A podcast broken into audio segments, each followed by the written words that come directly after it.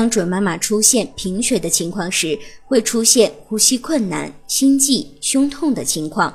严重的情况会常常无缘无故的感觉到乏力，容易疲劳，蹲着站起来的时候会感觉到眩晕，面色苍白。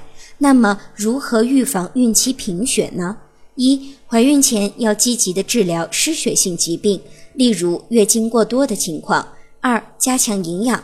由于孕期最常见的就是缺铁性贫血，因此要多摄入含铁的食物。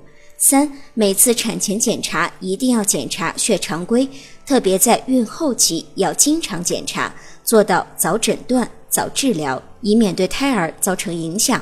如果您在备孕、怀孕到分娩的过程中遇到任何问题，欢迎通过十月呵护微信公众账号告诉我们，这里会有三甲医院妇产科医生为您解答。